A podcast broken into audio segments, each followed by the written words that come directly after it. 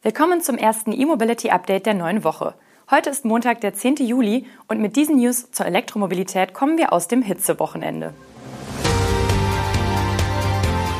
Neuer Citroën EC4 startet in Verkauf, Nissan plant vier E-Modelle aus US-Produktion, Mercedes wechselt zu Tesla-Ladesystem, Auslieferung des Series 5 in Europa und BMW verdoppelt E-Absatz.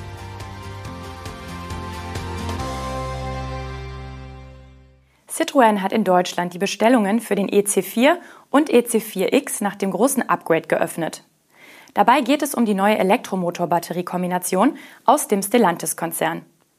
Wie angekündigt erhalten beide Baureihen nun die bereits in anderen Modellen verbaute Kombination aus dem leistungsstärkeren 115 kW Motor und dem größeren Akku mit 54 Kilowattstunden. Erhältlich ist sie aber nur für die Ausstattungsvarianten Shine und E-Series. Die Listenpreise beginnen für beide Modelle mit dem neuen Antrieb bei rund 41.500 Euro. Damit ist der neue Antrieb 1000 Euro teurer als die bisherige Kombination aus 100 kW Motor und 50 Kilowattstunden Batterie, die auch weiterhin im Angebot bleibt. Die Unterschiede in der Praxis sollen aber größer sein, als es 15 kW Mehrleistung und 4 Kilowattstunden an zusätzlichem Energiegehalt auf dem Papier vermuten lassen. Denn der neue Antrieb soll deutlich effizienter sein. Damit sollen die Fahrzeuge trotz der nach wie vor überschaubaren Batteriegröße eine deutlich bessere Reichweite erzielen können. In WLTP-Zahlen ausgedrückt steigt die Reichweite von bis zu 360 auf bis zu 420 Kilometer. Obwohl der nutzbare Nettoenergiegehalt der Batterie um etwa 11 Prozent gestiegen ist, legt die Normreichweite um knapp 17 Prozent zu. Daher ist das Reichweitenplus nicht nur auf die größere Batterie, sondern auch auf den effizienteren Antrieb zurückzuführen. Noch ein Vorteil.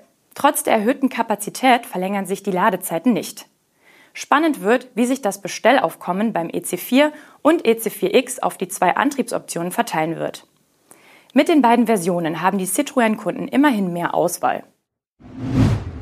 Es gibt Neues vom Mississippi. Nissan hatte im vergangenen Jahr angekündigt, 500 Millionen US-Dollar in das dortige Montagewerk Kenton zu investieren. Dort sollen Elektroautos von Nissan und Infinity gebaut werden. Nun gibt es frische Details zu den Modellen und zum Zeitplan. Laut den Produktionsplänen für die Zulieferer wird Nissan in Kenton zunächst zwei E-Limousinen produzieren, die 2026 auf den Markt kommen sollen. In den folgenden beiden Jahren sollen zwei elektrische Crossover-Modelle folgen. Das Werk, das derzeit noch Verbrenner produziert, hat eine Jahreskapazität von 410.000 Fahrzeugen. Aktuell ist es nur zu etwas mehr als der Hälfte ausgelastet. Der für den Umbau verantwortliche Nissan-Manager David Johnson erklärte in US-Medien nun, dass Kenton in den nächsten fünf bis sechs Jahren Nordamerikas Elektrifizierungszentrum sein werde. Dort werde man die neuen Plattformen und Technologien einführen. Nissan bereitet die Transformation des Werks bereits vor. Obwohl die neuen Montagebänder voraussichtlich erst nächstes Jahr eintreffen, sei die Schulung der Belegschaft bereits im Gange. Die kommenden Elektromodelle aus der US-Produktion werden auf einer neuen Plattform aufbauen. Details zu dieser gibt es noch nicht. Mercedes-Benz setzt als erster deutscher Autobauer künftig auf das Ladesystem von Tesla. Die Stuttgarter werden ab 2025 den Ladeport von Tesla in ihren Elektroautos für Nordamerika verbauen. An den Plänen für ein eigenes HPC-Netz hält Mercedes aber fest. Der Ablauf, den Mercedes-Benz am Freitag verkündet hat, gleich dem der bisherigen Autobauer, die bereits den Wechsel auf NACS beschlossen haben. Ab 2024 können die nordamerikanischen Kunden von Mercedes bereits das Supercharger-Netz nutzen. Der Zugang zu den über 12.000 Schnellladepunkten von Tesla wird per Adapter möglich. Die Fahrzeuge selbst haben noch den CCS1-Anschluss verbaut. Erst ab 2025 werden neu ausgelieferte E-Autos der Stuttgarter anstelle der CCS1 Ladebuchse den NACS-Port verbaut haben, den Tesla entwickelt hat.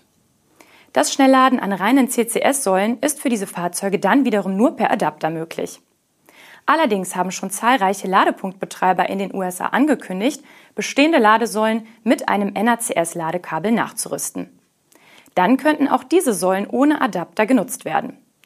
Neben der Integration des Supercharger-Netzwerks wird Mercedes-Benz zusammen mit seinen amerikanischen Partnern aber auch ein eigenes Schnellladenetz mit rund 400 Ladestationen und mehr als 2500 Ladepunkten in Nordamerika aufbauen. An diesen auf der CES im Januar angekündigten Plänen halten die Stuttgarter auch weiterhin fest, verkünden nun aber eine kleine logische Änderung. So will Mercedes-Benz seine Ladestation in Nordamerika sowohl mit CCS1 als auch mit Tesla-Steckern ausstatten. Die ersten Ladesäulen werden bereits im Herbst eröffnet. Das gesamte HPC-Netz soll bis zum Ende des Jahrzehnts fertig sein. Mercedes stellt sich mit dem Umstieg auf das Tesla-Ladesystem übrigens in eine Reihe mit den Autobauern Ford, General Motors, Rivian, Volvo und auch Polestar. Es ist nur eine Frage der Zeit, bis weitere Marken hinzukommen.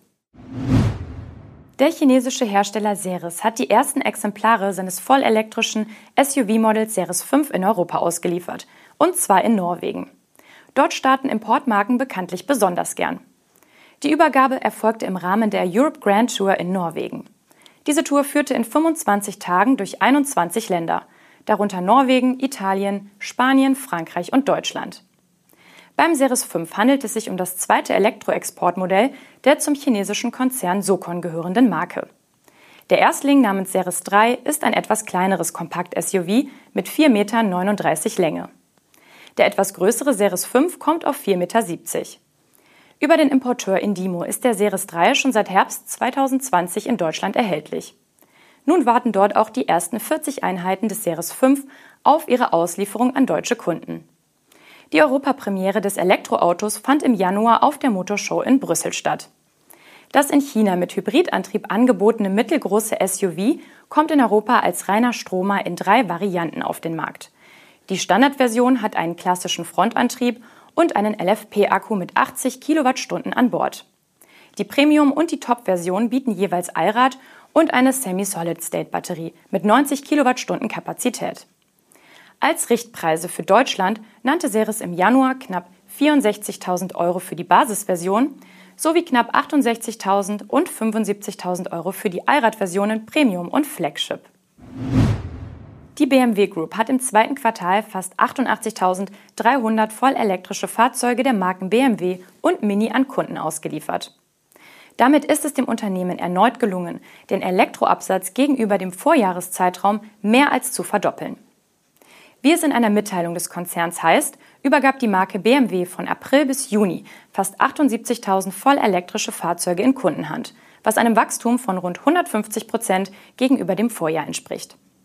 Bei Mini waren es hingegen nur rund 10.300 Stromer, also ein recht schmales Plus von knapp 9 Prozent. Allerdings steht bei Mini bald auch der Modellwechsel zur neuen Elektrogeneration an, die gemeinsam mit Great Wall in China gebaut wird. Insgesamt hat die BMW Group im zweiten Quartal rund 627.000 Autos der Marken BMW, Mini und Rolls-Royce ausgeliefert. Das sind immerhin 11,5 Prozent mehr als im zweiten Quartal des Vorjahres. Bei der Marke BMW waren es über alle Antriebsarten hinweg rund 553.000 Fahrzeuge. Somit lag die Elektroquote der Münchner bei 14,1 Prozent. Mini kam mit 14,4 Prozent auf einen ähnlich hohen Elektroanteil. Wie die BMW Group betont, ist seit dem vergangenen Jahr der elektrische Mini Cooper SE das beliebteste Modell der Marke. Bei den Plug-in-Hybriden ist der Absatz übrigens deutlich zurückgegangen auf nur rund 46.700 Fahrzeuge im zweiten Quartal. Das war unser E-Mobility Update am Montag. Wir wünschen Ihnen einen guten Start in diese Juliwoche.